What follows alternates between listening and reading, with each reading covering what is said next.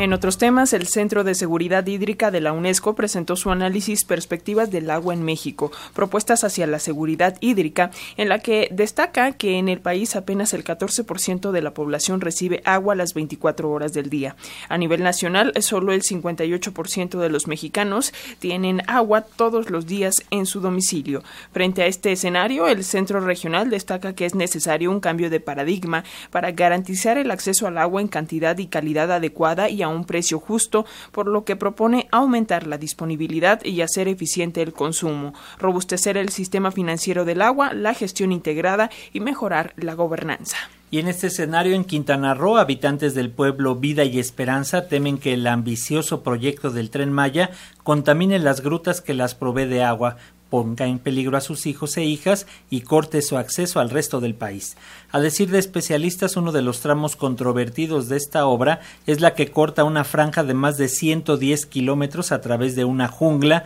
entre los centros turísticos de Cancún y Tulum, pasando sobre algunos de los sistemas de cuevas subterráneos más complejos y frágiles del mundo. En este contexto, la empresa Calizas Industriales del Carmen, filial de la, filial de la estadounidense Vulcan Materials, recibió un nuevo revés jurídico al negarle revertir la clausura del Banco de Materiales La Rosita. Hay que decir que mediante un juicio de amparo la compañía pretendió evadir la sanción impuesta como medida de seguridad para detener el daño ambiental al municipio de Solidaridad. Y para hablar sobre este caso y el informe de la Comisión Nacional del Agua y del Instituto Nacional de Ecología y Cambio Climático sobre el impacto ambiental en la península de Yucatán por esta misma empresa, Calizas Industriales del Carmen, tenemos el gusto de contactar a Raúl Bennett, colaborador de Radio Tepoztlán y de la Red de Radios Comunitarias de México, quien nos dará un comentario sobre el tema. ¿Cómo estás, Raúl? Siempre es un gusto escucharte. Buenos días. ¿Qué tal? Buenos días, Francisco. Buenos días, Alexia y a todo el auditorio de, Radio Educación.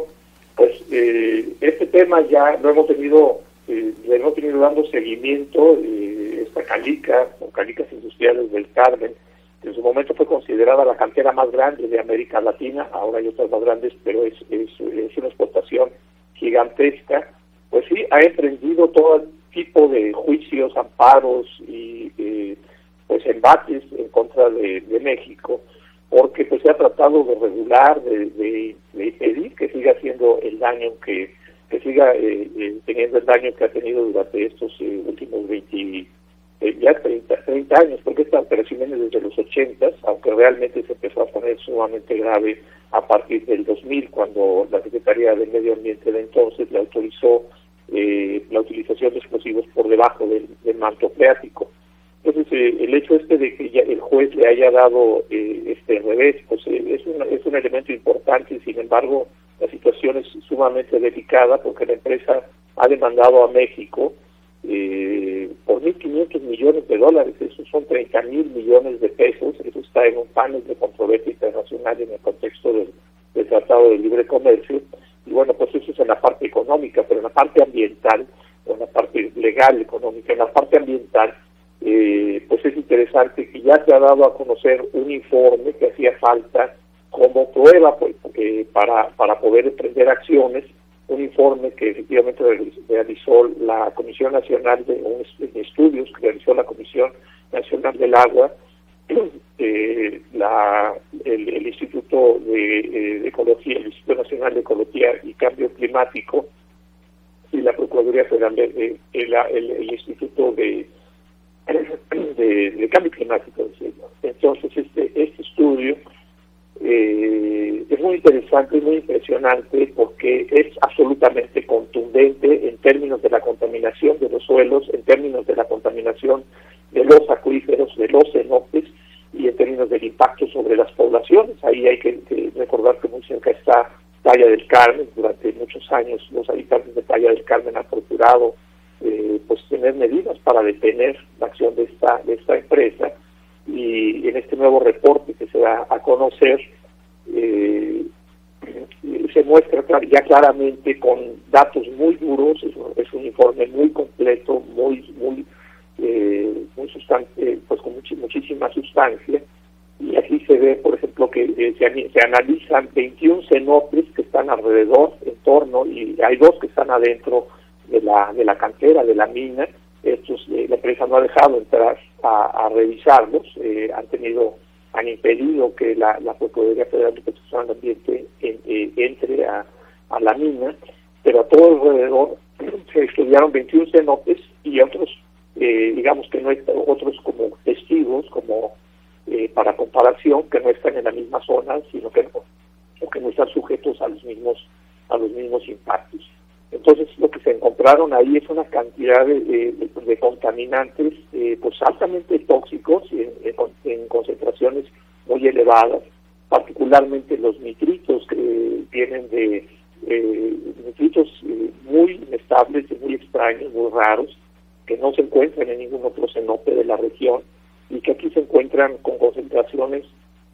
pues este 15 veces superiores a las que eh, a, las que pudieran ser tolerables y que no están en, en los en los cenotes que fueron utilizados como línea base. Eso es en caso es en el caso de los nitritos, que tal vez el tema más claramente relacionado con la utilización de explosivos, del ANFO, que es un explosivo que han estado utilizando mediante unos barrenos de, de 20 centímetros de diámetro que todos los días están metiendo incluso por debajo del nivel que se les autorizó, ya se les había autorizado voladuras eh, a 11 metros por debajo del nivel freático, lo cual ya era bastante grave, y han estado haciéndonos este, esto eh, en mayor superficie, en mayor profundidad y con mayor frecuencia de lo que tenían autorizado. También la demanda química de oxígeno es muy superior, eh, está asociada directamente con esa actividad industrial y pues por supuesto que no cumple con los criterios ecológicos y las normas, pero mucho superan, eh, digamos, en todos los, en todos los demás cenotes que se hicieron los estudios, eh, los cenotes testigos, no hay ninguna ningún problema por que, supere las normas internacionales y las normas mexicanas y en muchos de los cenotes eh, que están en torno a, la a la mina pues se está superando. Lo mismo pasa para la, la demanda biológica de oxígeno y cuando se estudia también el impacto en términos de la eh, eh, de, la, de la calidad del suelo, pues se encuentra una cantidad también muy, muy importante de metales eh, en, el, en, el, en, el, en el suelo, de metales pesados, de aluminio, de, de diferentes tipos de metales, plomo, aluminio, bario y otros, que todos estos pues tienen un impacto sobre, sobre la salud, sobre el ecosistema, sobre la salud de las personas y sobre pues la fauna y la flora de la región. Entonces, bueno, pues estos estudios que, se han dado a conocer, pues realmente ya constituyen una, una prueba de lo que estábamos buscando eh, para poder proceder, porque la población, eh, las poblaciones aledañas a la mina están emprendiendo una acción, eh, una acción colectiva en contra de esa, de esa, de esa industria. Y bueno, pues es también muy interesante que se haya dado a conocer este estudio, porque entonces ya la comunidad, las comunidades aledañas eh, a la mina cuentan con pruebas eh, pues ya contundentes del impacto, todo sobre las familias, aparte del impacto sobre el ambiente, eh, no hay que olvidar que siendo suelo kárstico, eso hace que sea un suelo muy esponjoso y todo el acuífero está siendo contaminado, como lo muestra este estudio, y ahí la población está aledaña, inmediata, son decenas de miles de personas que viven allí en Playa Carmen, y que no tienen otro lugar de donde tomar su agua, de tal manera que, los niños, que las personas mayores, todos los habitantes de la población están sufriendo este daño y están emprendiendo ya una demanda colectiva contra la empresa para poder recuperar ese terreno que además no ha pagado impuestos, se ha robado el agua, ha, provocado eh, pues alteraciones en el flujo.